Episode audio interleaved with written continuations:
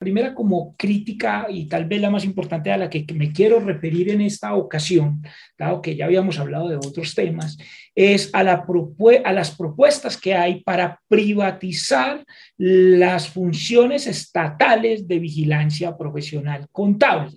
Sí, porque sabemos que la vigilancia de la profesión pues es un cometido estatal de carácter social y pues dentro de estos cambios que se proponen a la profesión hay dos proyectos.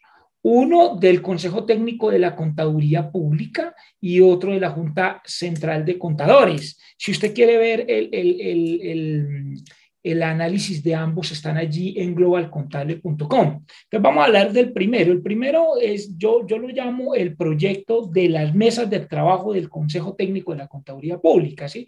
Porque sabemos que el Consejo Técnico de la Contaduría lo que hizo fue convocar como organismo estatal unas mesas de trabajo con más o menos unos 300 contadores. Estos 300 contadores de alguna forma pues eh, digamos, dicen que representan a los 300 mil casi contadores que, que, somos en Colombia, de forma que no sé si esto sea una, una realmente una democracia, digamos, representativa o participativa, creo que es más representativa que participativa, porque estos 300 que yo, bueno, ¿cuánto viene a ser eso? El, el 0,1%. Eh, ellos han eh, eh, propuesto allí algunas cosas que, hemos venido haciéndole pues como seguimiento eh, al, tema. E inicialmente el Comité Antioquia en septiembre de 2021 establece una propuesta de colegiatura obligatoria que está allí en la página web del Consejo Técnico. Ustedes la pueden ver ahí abajo en la diapositiva, está el enlace de, la página web del Consejo Técnico donde está esta propuesta. Y, y, digamos, una de las cosas que llama la atención de la propuesta es que dice que los contadores públicos deben pagar mensualmente cuotas de inscripción a un colegio profesional obligatorio, eh, unas cuotas mensuales de sostenimiento, unas cuotas extraordinarias, pagos de inscripción de los solicitantes a contadores, también de las sociedades de contadores. También dice allí en el proyecto que los contadores tendrán que pagar a este colegio por la renovación de las tarjetas profesionales y por la expedición de certificados e incluso da la posibilidad de obtener recursos por eh, donaciones y legados. Eh, también, aunque no lo puse allí en, la, en, la, en la diapositiva, dice que estos recursos los manejará el director de este colegio privado, digamos, de la de profesional contable. Ustedes pueden encontrar aquí, voy a abrir. Eh, eh, ¿Me confirma? ¿Se alcanza a ver allí una pantalla también de, de, de, de internet o no? Sí, se ve. Se ve, sí. Ok, aquí en este, en, este, en este proyecto que ustedes ven aquí la página, pues es del Consejo Técnico y quiero pues aclararlo porque en alguna discusión que se dio en línea con, con un consejero, eh, lo puedo mencionar porque fue público con Leonardo Barón, él decía, no, nosotros no hemos publicado ningún proyecto. Luego dijimos, mire que si tienen proyecto, eh, me decía, no, pero es que yo aclaro que que eso es parte de las mesas de trabajo. eso es un tema más bien de forma, porque si bien es cierto, lo proponen las mesas de trabajo, pues está en la página web del Consejo Técnico de la Contaduría y pues es propuesto por estas mesas que ellos convocan. ¿sí? Y, digamos que allí, en el capítulo eh, donde habla, digamos, de los pagos de, vamos a abrirlo por aquí, les muestro, donde dice claramente que el patrimonio de la colegiatura entonces dependerá de todos estos pagos y que los dineros de, las de la colegiatura serán manejados por el director ejecutivo o por el presidente de la junta directiva o el tesorero de la colegiatura, ¿no? Entonces ese es un tema pues que llama la atención, más pues en términos de, de los tiempos actuales de pandemia sobre estos temas, porque prácticamente se volvería como un impuesto más, eh, un impuesto indirecto, solamente que en este caso no se le pagaría al Estado, sino a una colegiatura eh, profesional contable de carácter obligatorio. Eh, el, otro proyecto, eso es como una cosa general que quiero mencionar de ese primer proyecto. Habría, y yo los invito pues a que de pronto la profesión contable, que tanto se nos acusa de no leer muchas veces porque ni tiempo tenemos de tantas obligaciones, eh, pues de todas formas sí darle de pronto la miradita o al menos mirar el análisis y resumen que tengo allí en Global Contable de cada uno de estos proyectos. Eh, en, el, segundo proyecto, hablemos del segundo proyecto, el proyecto de colegiatura número dos, ojo porque son dos proyectos de colegiatura, no es uno, como se dice, son dos proyectos. El segundo proyecto es presentado por el director de la Junta Central de Contadores, eh, o por lo menos así lo dicen los miembros del Consejo Técnico. Dicen, no es que ese proyecto es del director de la Junta Central de Contadores. Sin embargo, si ustedes miran el, el, proyecto que ya se radicó en el Congreso de la República, aparece con el logo completo de toda la Junta Central de Contadores. Es decir, se presenta de manera oficial como un proyecto de la Junta Central de Contadores, por lo menos así aparecen los logos y en, el, y en la radicación. ¿no? Este eh, casualmente tiene fecha también de septiembre de 2021, es como muy común y muy, muy casual que tengan ambos la misma fecha. Eh, y ojo, porque allí se habla de un anteproyecto de ley estatutaria que se llama eh, de convergencia contable 2. Eso de que sea una ley estatutaria, pues tiene unas características eh, desde el punto de vista del derecho, ya lo, ya lo mencionaremos más adelante, qué significa que sea una ley estatutaria. Y mm, en el anteproyecto, lo voy a mirar aquí, les voy a mostrar aquí en el, en el anteproyecto, perdón, en la, en la exposición de motivos, que se presenta allí, una de las cosas que llama la atención es que habla de un, pues a mí me llamó la atención, habla de un todos ponen. En este proyecto se dice, mire, todos los contadores, así le llama el título, todos ponen. Eh, eh, ¿Cómo es que se llamaba ese jueguito que uno le hacía así con la fichita y caía y decía, todos ponen? ¿Cierto? Entonces, bueno, eso es, de los que somos viejitos, los, los, jóvenes no se acuerdan de esos jueguitos. Eh, eh, dice allí que todo contador profesional que aspire a, dice así, certificar, dictaminar. Ah, y, antes de, continuar, quiero que no se note que dice contador profesional, allí no dice contador público, eso tiene todas unas implicaciones en lo que también está proponiendo el Consejo Técnico de la Contaduría Pública de, eh, en cuanto a dividir los contadores públicos y los contadores profesionales. Los contadores públicos serían únicamente aquellos que den eh, fe pública, o más bien aquellos que hagan auditorías financieras y mientras que los demás contadores que no se dediquen a la auditoría financiera, digamos, el que trabaja en una empresa, ese no sería contador público, ese sería contador profesional, ¿no? Eh, eh, entonces, dice allí, todo contador profesional que aspire a certificar, dictaminar o a dar fe pública, cosa que además se contradice un poco con el Consejo Técnico, porque el Consejo, en, las mesas de trabajo del Consejo Técnico se ha dicho, solamente es que el que se va a llamar contador profesional ese no va a pública. Eh, eh, y dice, o al que vaya a fe pública, o sea, al que también se llame público y que vaya a, a, a, ejercer en sí la profesión conforme la ley, deberá aportar un 1% de los valores que a cualquier título que a cualquier título reciba de la persona natural o jurídica contratante, valores que serán consignados por estos últimos con destino al Colegio de Contadores Profesionales de Colombia, que es como se le da el nombre en este segundo proyecto. Ahí están pues las páginas eh, de la Junta Central de Contadores y del Consejo Técnico de la Contaduría, eh, con estos dos proyectos de colegiatura. Sí, eh, pues en la diapositiva que sigue quiero mencionar algunos aspectos sobre, o un aspecto clave sobre lo que es una ley estatutaria. Una ley estatutaria es aquella que desarrolla textos constitucionales que dice allí que reconozcan y garanticen derechos fundamentales.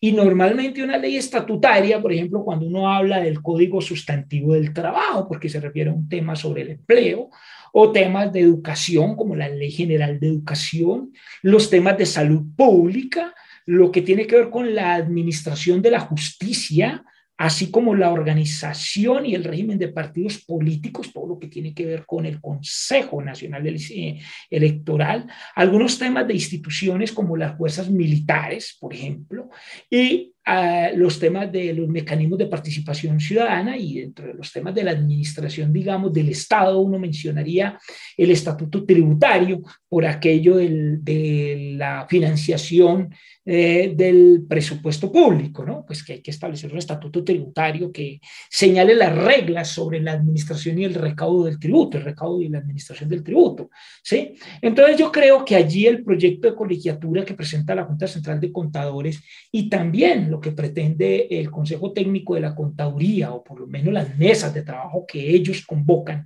me parece que allí se comete una imprecisión porque en mi criterio el artículo 26 de la Constitución Política, que es el que dice que los contadores o que las profesiones en general pueden organizarse en colegios, pueden, eh, eh, eso no es un derecho fundamental. de manera que me parece que la ley, por ejemplo, por ese lado se podría demandar. Lo que pasa es que una demanda ante el Consejo de Estado, perdón, ante la Corte Constitucional de una ley estatutaria es bien complejo, cuesta muchísimo dinero y obviamente lo que pretendemos algunos contadores es que esto no logre llegar a ley, porque si los contadores permitimos que el proyecto del Consejo Técnico de la Contaduría, eh, comillas de sus mesas de trabajo, o de la Junta Central de Contadores lleguen a ser aprobados dentro del Congreso de la República, pues eh, luego quitar una ley de esas, pues va a ser bien, bien complejo.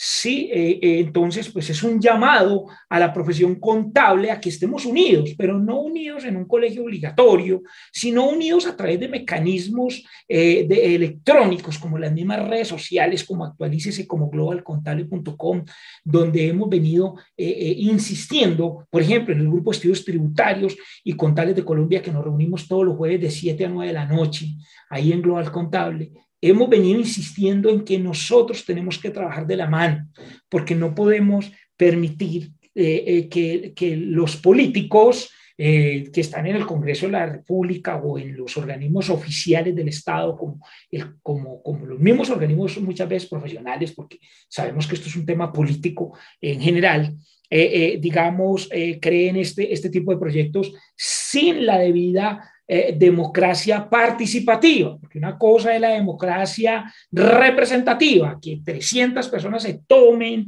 eh, se abroguen la representación de 300 mil contadores, que porque 300 contadores fueron convocados a una mesa de trabajo, me parece que eso no, no es una, una, una, cuestión participativa, es representativa con todas las dificultades que tiene. Y precisamente no es participativa porque eh, eh, em, eh, a veces no se permite el disenso. Yo, yo, yo quiero mencionar más, más, adelante cómo, por ejemplo, en la, una, en la última reunión o en la penúltima reunión que hizo el Consejo Técnico en Medellín, a mí me sorprendió mucho que la reunión empezara diciendo que había que, bueno, que hay personas en el mercado tratando de sabotear los procesos. Yo creo que ese no es un lenguaje adecuado. Eh, la, eh, la, persona coordinadora de esto de las mesas de trabajo empezó diciendo en la reunión eso, que, que era que había mucha gente saboteando. Yo no creo que el tema de opinar en la profesión eh, se le pueda equiparar siquiera a semejante término. Y también escuché a uno de los miembros del Consejo Técnico, cuyo nombre tampoco puedo acordarme ni quisiera, hablar de, de los contadores ideologizados. Yo, a mí no me gusta mucho ese término porque yo creo que son calificativos que de alguna manera, eh, digamos, eh, eh, excluyen a aquel que pueda llegar a opinar de manera distinta y máximo en un país donde los señalamientos no son buenos y donde algunos se nos ha investigado justamente por la misma Junta Central de Contadores que, que, por opinar, por opinar sobre estos temas contables. A mí me han abierto investigaciones en la Junta Central de Contadores por temas de derecho de opinión. Afortunadamente la misma Junta ha fallado a mi favor después de largos años de discusiones por opinar sobre temas que tienen que ver con, con, la contabilidad internacional y con la forma como han regulado este proceso desde el Consejo Técnico, amén de indicar que los mismos miembros del Consejo Técnico muchas veces son miembros de la Junta Central de Contadores. ¿no? Entonces es, es, bien difícil para uno hablar de estos temas, pero me parece que, que, que no podemos darnos el lujo también de quedarnos callados eh, a pesar de las consecuencias que a veces esto nos trae, ¿no? Eh, eh, pero, pero yo invito mucho a la profesión a que, a que, a que hablemos de estos temas, ya que, digamos, tenemos que mostrar en las redes que no que estos proyectos no son, no nos representan a todos. el común denominador entre el proyecto del Consejo Técnico y el proyecto de la Junta Central de Contadores, hay, hay algunos algunas cuestiones en común. La primera es que cada autor eh, critica al otro. Eh, el Consejo Técnico, cuando yo he hablado con cada uno de los miembros del Consejo Técnico con los que he hablado, critican muchísimo el, proyecto de la Junta Central de Contadores, porque dicen, no, pero ¿cómo se le ocurre? Eso es del presidente, eso es del director de la Junta Central de Contadores, es un proyecto que viene de hace muchos años, se ha presentado 23 veces y bueno, se critica bastante. Eh, lo mismo, eh, pues eso, esa, esa crítica la hace constantemente el Consejo Técnico y quienes apoyan al Consejo Técnico en esto, que básicamente lo he visto en las redes, por lo menos a nivel de redes, veo que pues eh, otras instituciones como, mm, bueno, y, espero no me vayan a demandar porque estoy hablando en general, veo por ejemplo que Compucol, que el Instituto Nacional de Contabilidad, al parecer, pero no estoy seguro, lo que estoy diciendo no estoy seguro porque lo resultó con demandas en la Junta, eh, veo que ellos defienden bastante este proyecto del, del Consejo Técnico y, y, critican al de la Junta Central de Contadores y pues está bien porque pues en eso estábamos, todos estamos opinando. Eh, eh, pero, eh, el, pero, el de, pero si uno habla con, con, los miembros de la Junta, critican al, al proyecto del, del, del colegio, del Consejo Técnico o de las mesas del Consejo Técnico. Lo que yo veo allí también es que pues, un de, común denominador es que ambos requieren desembolsos adicionales a los actuales, como le decía, eso prácticamente es un impuesto. Eh, puede ser también una estrategia para que salga un político salvador seleccionando el proyecto menos malo. Eso me lo decía alguien de, nuestro equipo de trabajo, nos decía, no, lo que pasa es que eso es una estrategia que se hayan presentado los dos proyectos. Eh, en realidad no es que haya una contradicción allí entre la Junta y el Consejo, es una teoría pues que decía alguien. Y pues eh, ambos proyectos tocan temas referentes, por ejemplo, a la formación profesional con universidades o centros autorizados por el mismo colegio. A mí no me gusta mucho esto porque que un colegio privado tenga las funciones estatales y que además autorice a organismos o, a entidades o a centros de capacitación distintos de universidades, me no me parece muy bueno. Allí se pueden manejar muchas cosas que podrían llegar a generar conflictos de interés, máxime cuando un colegio profesional pues no se le pueden dar funciones de, eh, similares a las que tenga el mismo Ministerio de Educación. ¿no?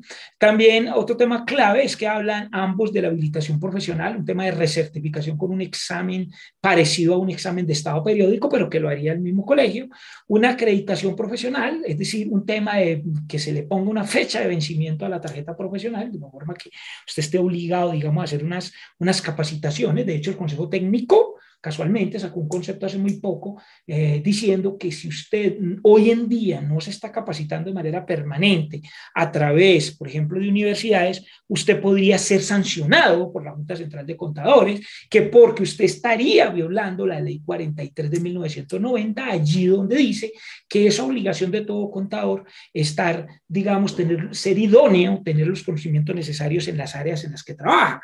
Entonces a mí me sorprendió mucho ese concepto porque yo decía, ve, ¿y será que entonces no vale la autocapacitación, porque por ejemplo a mí que me ha gustado ser autodidacta y, y si yo quiero, pues sí, yo tengo especialización, tengo certificación de no todo el mundo tiene con qué pagarse una especialización cada tres años y hay gente que trabaja en una empresa y, y, ya sabe cómo funciona perfectamente su sistema de costos y de pronto se pase cuatro años, cinco años sin hacer una especialización. Sería, en mi criterio, muy injusto ir a hacer una, una sanción porque yo no puedo cobijar a, a todo el mundo con el mismo rasero. Hay que tener en cuenta, por ejemplo, las regiones. No es lo mismo usted capacitarse en Bogotá que estar viviendo usted en La Guajira o si usted es un contador del Chocó, del sur de Colombia o de pues, regiones ni tan lejos. Váyase un pueblito del lado de, de Bogotá y verá, a ver si todos los contadores entonces tienen que ir a pagar capacitaciones, eh, porque si no, entonces lo van a sancionar conforme a ese concepto que acaba de sacar el Consejo Técnico. No sé si de pronto Miriam Chávez esté por ahí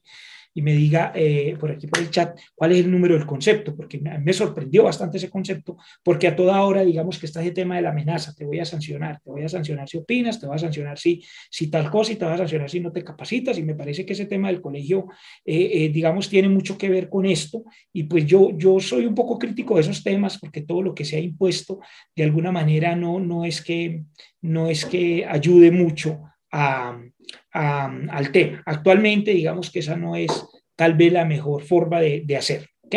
Bueno, ¿qué más iba yo a comentarles allí así rápidamente? También se habla de la supervisión, eh, una supervisión disque preventiva, dice allí que basada en bases de datos que tendría allí la Junta Central de Contadores y basada en modelos de riesgo. Yo no sé cómo van a desarrollar eso, pero digamos está allí en el proyecto, por lo menos en la Junta. Y en cuanto al tema de sanción, Bueno, eh, dice que no se plantea, pues allí no se plantean cambios de fondo a situaciones actuales donde se sanciona a los pequeños ¿sí? Eh, por cosas muchas veces irrelevantes, como yo lo he visto en la práctica, donde muchas veces en los expedientes se trata casi de delincuentes, a quien tenga seis revisorías en los expedientes de la Junta Central de Contadores, son bastante fuertes en la forma como se trata al contador público, que por ejemplo puede llegar a cometer un error, todos somos humanos y los podemos cometer, ¿sí? Y, y pocas veces se sanciona a grandes firmas, y las pocas veces que se han sancionado, eh, eh, eh, la firma simplemente cambia de nombre, como hay un sonado caso de una empresa, ¿cómo era que se llamaba? No recuerdo, a lo mejor no la menciono, una firma que sí, con, creo que con el tema Interbolsa simplemente cambiaron de nombre y, y, en cambio algunos otros, como les digo, sí se nos investiga hasta por opinar en estos temas. Entonces me parece que ese tema es delicado porque los miembros de la Junta, en mi criterio, deberían ser de dedicación exclusiva eh, y no, por ejemplo, ser los mismos colegas suyos, porque cuando usted tenga un conflicto con un colega y llega a la Junta Central de Contadores, pues usted resulta investigado y, dura cosas caer allí en este tribunal. Yo creería más bien, y algunos han propuesto que, por ejemplo, si el contador da fe pública, el que lo investigue sean gente que realmente conozca derecho disciplinario, porque a mí, por ejemplo, me estaban investigando y es que porque estaba afectando el nombre de otra persona, de otro contador. Y yo no, si yo estoy afectando el nombre de otro contador, ese contador me tiene que demandar penalmente, porque afectar, si la afectación del nombre es un tema penal. Es un tema penal, pero ese contador no se atrevió a, mí a, a, demandarme en lo penal porque sabía que no tenía elementos, pero entonces fue a la Junta y la Junta me tuvo tres años pagando abogados porque, por eso y porque, yo, y porque yo estaba opinando sobre temas de la regulación contable en Colombia. Entonces uno, uno le preocupa y, uno cree, o algunos han dicho, deberían ser más bien personas excluidas, eh, retiradas de la profesión, como sucede, por ejemplo, en Estados Unidos con eh, eh, un organismo similar, pero es del Estado, donde lo que hace es que se retira de la profesión durante cinco años y que no haya, digamos, allí estos conflictos de interés que eventualmente se pueden presentar. Eh, otro tema, claro, y mucho, yo creo que estos temas se agravarían con un colegio eh, privado. O sea, yo creo que sí, si con el Estado es difícil, ¿cómo era con un organismo privado, con todos los conflictos de interés que se pueden generar? Bueno, los problemas de la profesión se, se solucionan con una colegiatura. Yo creo que no. Por ejemplo, eh, los problemas de la profesión más claves que uno encuentra son los excesos de facultades de contaduría pública, que es un tema de sobreoferta, que reduce los honorarios, a los honorarios. Eh, el problema de los bajos honorarios es un problema de sobreoferta, eso lo hemos venido eh, diagnosticando así desde hace muchísimos años. Eh, deficiencias en la educación en temáticas como finanzas, iglesias y sistemas de información. Eso no lo soluciona tampoco una, una colegiatura, ¿sí? única, ¿sí? Yo creo más bien que parece ser que las colegiaturas son más bien o estructuras burocráticas que terminan favoreciendo intereses particulares y no porque lo diga yo, sino porque lo leí. ¿De quién lo leí? De Tito Livio Caldas, que fue eh, el, famoso eh, y muy connotado abogado fundador de Legis S.A., eh, que fue una persona pues que, que eh, digamos, muy reconocida en, en, en estos temas. Tito Livio Calde dijo que las colegiaturas son regresivas, que evocan prácticas medievales y mencionó cuatro aspectos clave de las colegiaturas. Uno es que limitan la competencia. Dos, se convierten en entes paquidérmicos y burocráticos, como de hecho se, se le critica, por ejemplo, se le critica algunos le critican a las cámaras de comercio. Dicen, oye, pero es que eso es, eso es, un tema donde finalmente no es que ayuden a los comerciantes, más un requisito de pago por, porque hay que pagar para que, para, que, para que te pongan una estampilla sobre los estados financieros que vas a certificar. ¿sí? Eh, acaban con la libertad del trabajo de los profesionales no afiliados de una parte y de otra impiden la libre competencia. Estoy mostrando unas diapositivas si no se están viendo. Y el cuarto dice, eh, son organismos con funciones públicas, pero de iniciativa privada, y dice Tito Livio Caldas, no yo, que eso le da un biformismo que lo lleva a caer en desviaciones, abusos, roscas inamovibles y corruptas, y finalmente conductas mafiosas. No, ojo que no lo estoy diciendo yo, repito, lo estoy leyendo de Tito Livio Caldas, como históricamente se ha comprobado. Eso ahí está la referencia eh, bibliográfica, por favor, para que lo tengan en cuenta. Y y sigamos insistiendo en que estos son temas de opinión. Algunas cuestiones claves, ¿qué pasa en otras profesiones? Las demás profesiones no las obligan a colegiarse. Por ahí hay un intento también actualmente con los abogados que por ahí se está tratando también de poner, proponer que los eh, abogados lo hagan obligatorio, y los abogados están diciendo, esto es un tema, parece ser más de negocios que de cualquier otra cosa, porque las universidades, algunas universidades o todas han tenido bajones en el tema educativo y esto de obligar, por ejemplo, a que la gente tenga que capacitar anualmente, pues sería un muy buen negocio para reactivar las universidades.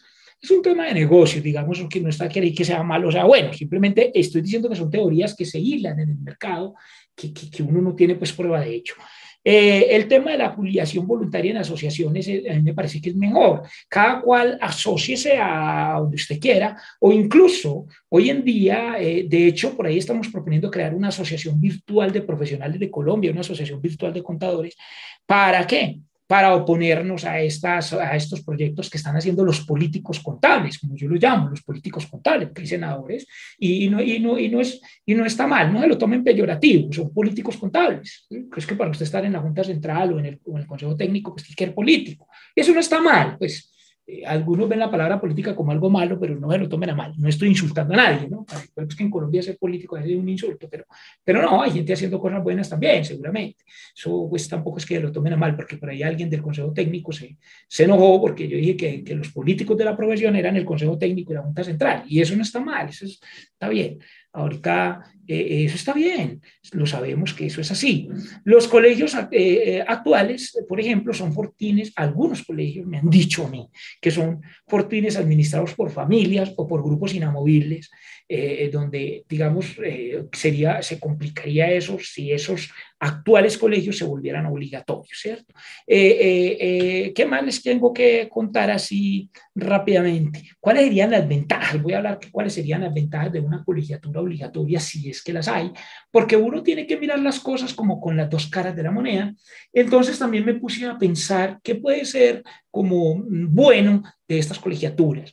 En mi criterio, el primero sería el tema de la tabla de honorarios, que habría una tabla obligatoria, pero a mí me parece que eso termina siendo más un problema que una solución, porque habrá contadores que eh, cobren, no sé, 100 mil pesos, habrá otro que cobre 2 millones por hacer una declaración. Entonces, si usted lo pone en 500 mil, favorecerá a uno, pero perjudicará a otros. Cuando estos son temas que normalmente son de oferta y demanda, cada cual se venderá y estimará sus valores como quiera. Y además, porque es que eso no soluciona el problema de fondo. El problema de fondo lo dijimos en un informe eh, que se llamó, unos estudios que se hicieron en el año 2004 y que hicieron parte de un informe que se llamó el informe ROX, donde del informe ROX, si ustedes lo buscan ahí en Internet, donde, eh, eh, eh, bueno, unos trabajos que hicimos con el Banco Mundial y el PNUD hace muchos años, años como 2004, se decía claramente desde ya que había una sobreoferta de, de contadores muy alta y que, y que las universidades no ponen ningún límite a, digamos, a capturar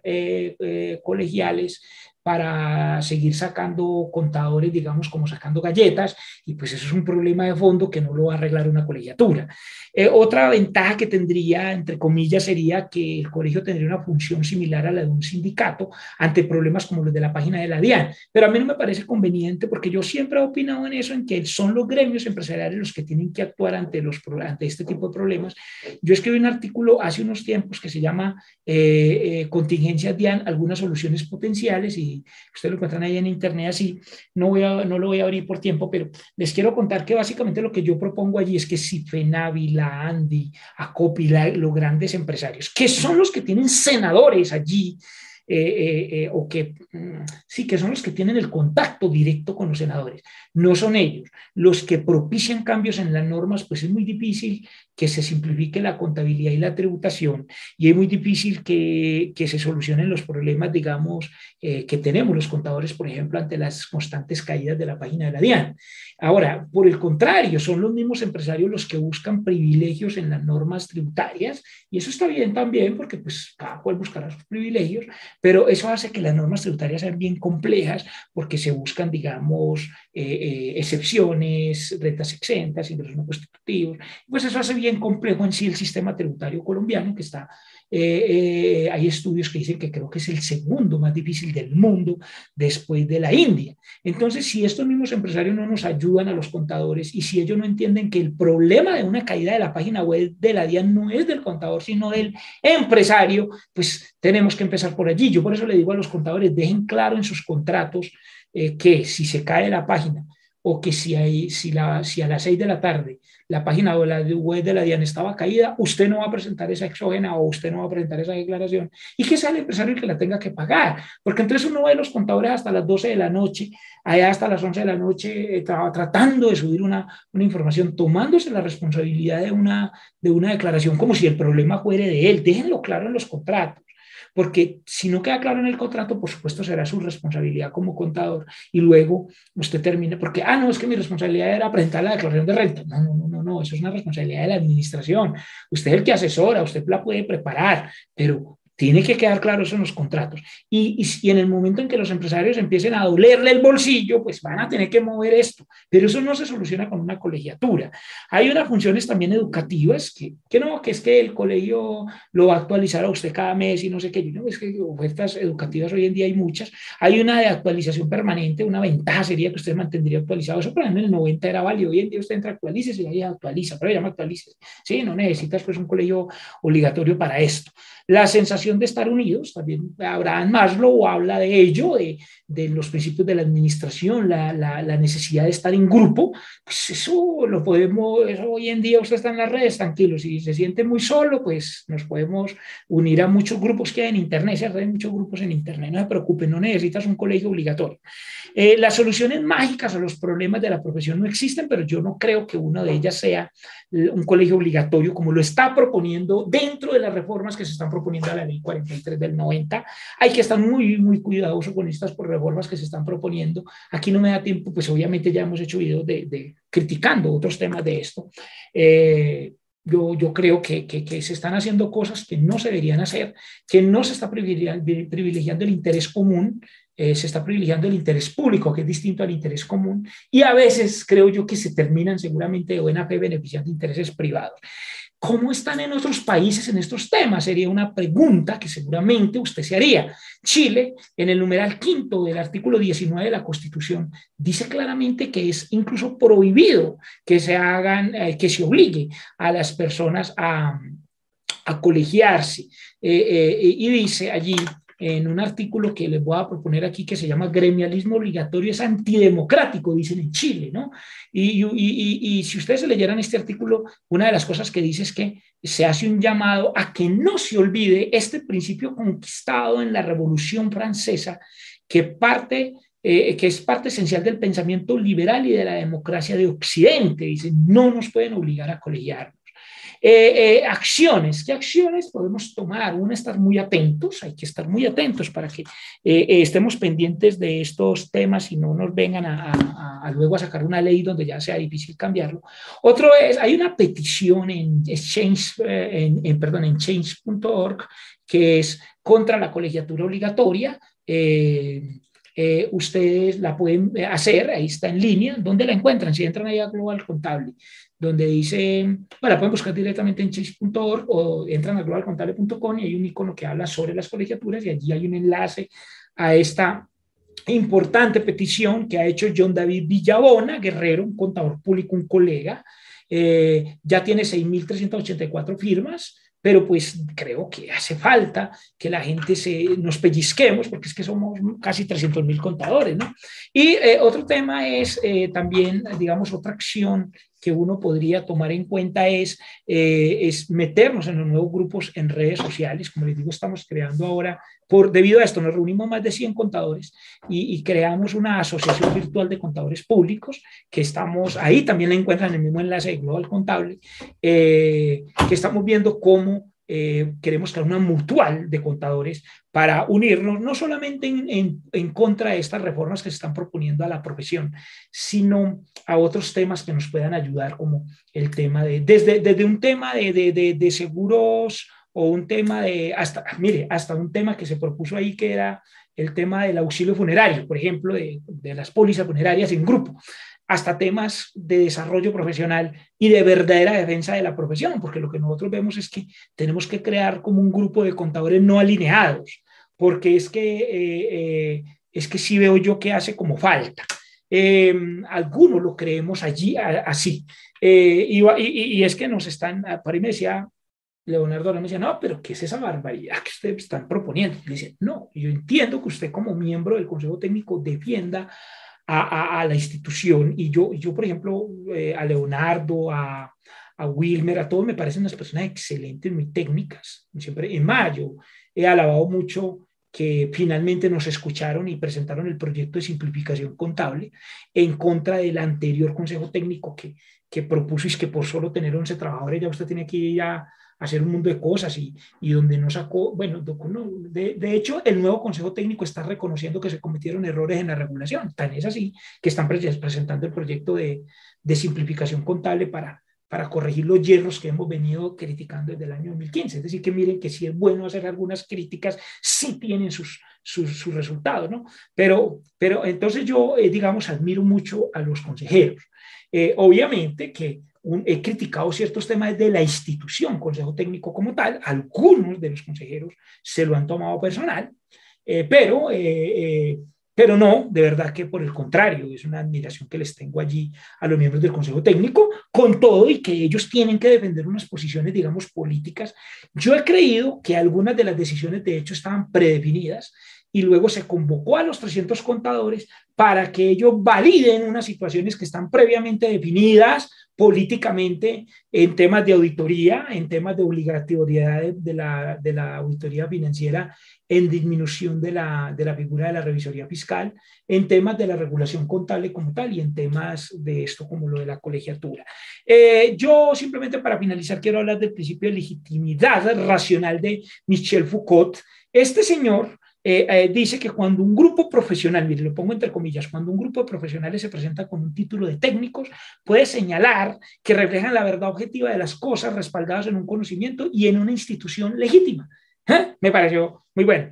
Y dice, las disciplinas, pero dice, pero eso no quiere decir que porque lo diga, lo diga un organismo técnico que se llama técnico, tenga que ser así.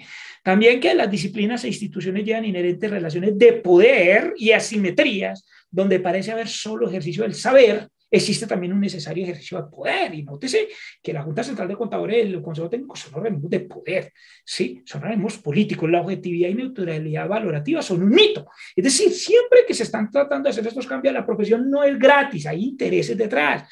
Buenos, malos, como sea, pero hay intereses.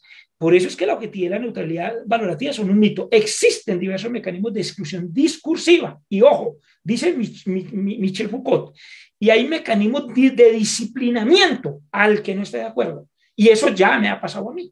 Eh, eh, ahora, que tienden a ejercer sobre los otros discursos, sobre los otros discursos una especie de presión como un poder de coacción. Y por eso uno ve que en muchas charlas, como les digo, se nos trata de, eh, ¿cómo fue que dije ahora? Contadores ideologizados o de contadores, este, ya le digo, eh, que están, eh, eh, ¿cómo es que dije? Que dijo el, director de esto de las mesas técnicas, que son saboteadores del proceso. Ojo porque esos son señalamientos, esos sí son señalamientos hasta personales. les recomiendo, a los que les interese el tema, a leer el artículo Una aproximación al pensamiento político de Michel Foucault, que habla sobre este tema. Finalmente, yo creo que hay que ser mucho más claro en que hay que eh, decir, yo no veo que haya, eh, eh haya un rumbo definido y claro y que haya un trasfondo claro sobre qué es lo que se quiere cambiar a la ley 43 del 90. El alcance, como les dije, puede estar predefinido. Eh, hay unas causas del cambio, claro, que es que hay Big Data, robótica, RPA, o sea, todo lo que es Robotic Process Accounting y formas y metodologías de la contabilidad han cambiado, por supuesto, pero no quiere decir que por ello haya que cambiar la ley 90, la ley 43 del 90, porque la ley 43 del 90 no habla de las metodologías propiamente dichas, y yo por eso digo que una cosa es cambiar de forma la terminología y otras hacer cambios de forma solamente porque la ley 43 del 90 es muy vieja. Siempre he dicho que hay que cambiar las tablas de la ley de Moisés o por ahí me decía un colega, me decía, bueno, hay que cambiar el álgebra de Baldor porque es que son muy viejos, son muy viejos. No, no, no, no. Ojo porque eh, muchos de los temas que están ahí en la ley son eh, intereses del Estado como Estado social de derecho que están vigentes y que por lo tanto hay que mantenerlos. Eh, también quiero contarle muy rápidamente, me quedan como tres minutos, cuatro minutos, espérenme, yo miro aquí, si me, en, me va a robar dos minutos nomás porque ya me están aquí diciendo, ojo, ojo, porque le acabó el tiempo, es que estos temas son muy largos, pero quiero decir que los cambios en las formas contables son catalizados por la práctica y la academia, no por la norma. Es decir, eh, ¿por qué no modificar asuntos puntuales uno a uno? Dígame que está mal y cada cosita que vaya estando mal la discutimos, pero no me traiga una reforma así donde puede haber intereses eh, allí ocultos, eh, seguramente intereses buenos, me refiero a buenos intereses. Por ejemplo, el IABI propone regular los estándares de información social y ambiental para fines de interés público pero en el sentido de los mercados públicos de valores, cuando ya lo haya hecho el GRI. ¿Por qué? Porque se sabe que detrás de la regulación obviamente hay poder. Código de Ética Internacional es un decreto que se quiere traer también a Colombia sin cambiar la ley estatutaria de la disciplina en Colombia, entonces se quiere manejar un tema disciplinario cuando eh, en Colombia hay un tema disciplinario que lo maneja la Procuraduría, digamos, para los funcionarios públicos y similares. Eh, eh, finalmente, en Colombia ah, se han dado muchos casos donde con la regulación contable se ha, se ha terminado favoreciendo intereses privados, como por ejemplo cuando el Consejo Técnico mismo dijo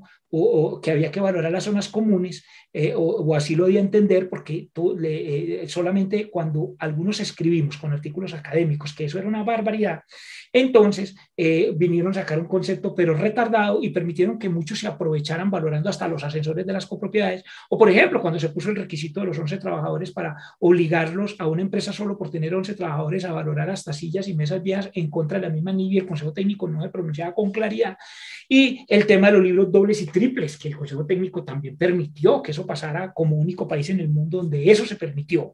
La supuesta obligación de valorar activos cuando la misma NI dice que es opcional. La supuesta prohibición de tener activos totalmente depreciados cuando la NI sí lo permite, ni 16 párrafo 79, ni 16 párrafo 29. Eh, eh, el, el tema de las investigaciones, como he dicho. Bueno, y un tema que me quedan 30 segundos y es el siguiente. Eh, eh, uno de los temas que tenemos que estar muy pendientes es aquello de diferenciar entre el que elabora los estados financieros y el que lo dictamina, aquello de la, del tema de la independencia, donde se nos está diciendo, usted puede hacer un informe de compilación, pero usted no es el que dictamina estado financiero, entonces nos quieren categorizar a los contadores en dos tipos de tarjeta profesional. Uno que es la tarjeta básica, que solamente le va a permitir a usted como contador eh, ejercer en microentidades. A mí eso de discriminar a los profesionales no me parece.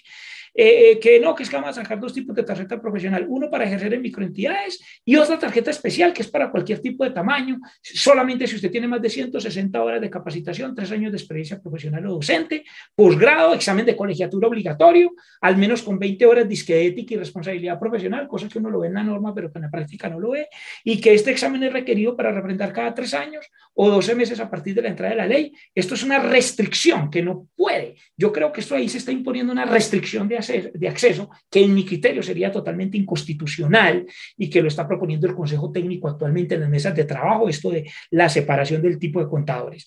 Esto, eh, eh, entonces, este curso eh, eh, que dicen ellos que para poderse usted certificar lo pueden hacer hasta instituciones, como les digo, que lo harían instituciones como universidades y unas instituciones que ellos mismos, eh, digamos, em, elegirían. Y otra cosa es que el expediente electrónico profesional. Bueno, y otra cantidad de cosas que no alcanzamos a ver como la reducción, lo que pretenden ahí es reducir el número de contadores en las sociedades o disque, ahora lo llaman disque firmas de, de, contadores, sociedades o firmas de contadores, sociedades de responsabilidad donde el socio asignado es un recién egresado y entonces eh, siempre eh, lo que se quiere es darle las responsabilidades al recién egresado y no a la firma.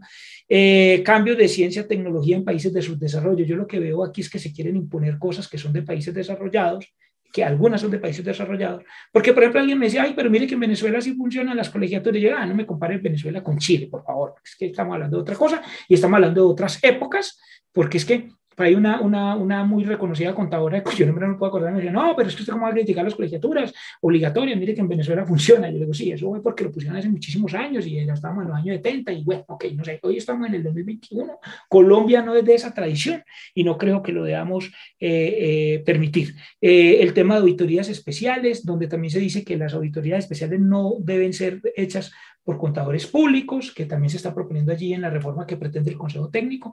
Y una cuestión que me preocupa en 10 segundos, que, los, que ya en muchos casos, y lo ha dicho por ahí alguno de los voceros del Consejo Técnico, que ya no va a haber en muchos casos la profesión de contador público, sino que un economista, un administrador o cualquiera puede hacer una especialización de un año y ya será contador público, de un año o de dos años, según la propuesta, y que entonces eh, en muchos casos no se necesitará hacer una carrera de cinco años para ser contador público. Eso es de las cosas que se están proponiendo allí en esto de la reforma a la profesión. Con eso yo termino, les agradezco, sé que son temas muy, muy mm, corriendo, pero eh, creo que tenemos que hablar de muchos temas, como el tema de la data para las sanciones al contador, donde hoy en día se sanciona mucho el contador. Eh, en Colombia hay doble sanción en mi criterio, el tema de que un contador le ponen una anotación a la mínima sanción es una anotación que era la que a mí me querían poner por opinar y usted le daña la tarjeta profesional porque no hay una data que le diga, oiga, los cinco años quítele esa, esa cosa. Entonces yo, yo lo que digo aquí es que hay muchos intereses y, citando a Michel Foucault, siempre que se está tratando de cambiar una norma es porque hay intereses. Eso no es gratis. Y seguramente si esos intereses son para favorecer de verdad la profesión, pues hagámoslo, pero discutámoslo. No, no permitamos que solo 300 contadores y un grupo de políticos contables nos cambien la profesión. Muchas gracias a todos.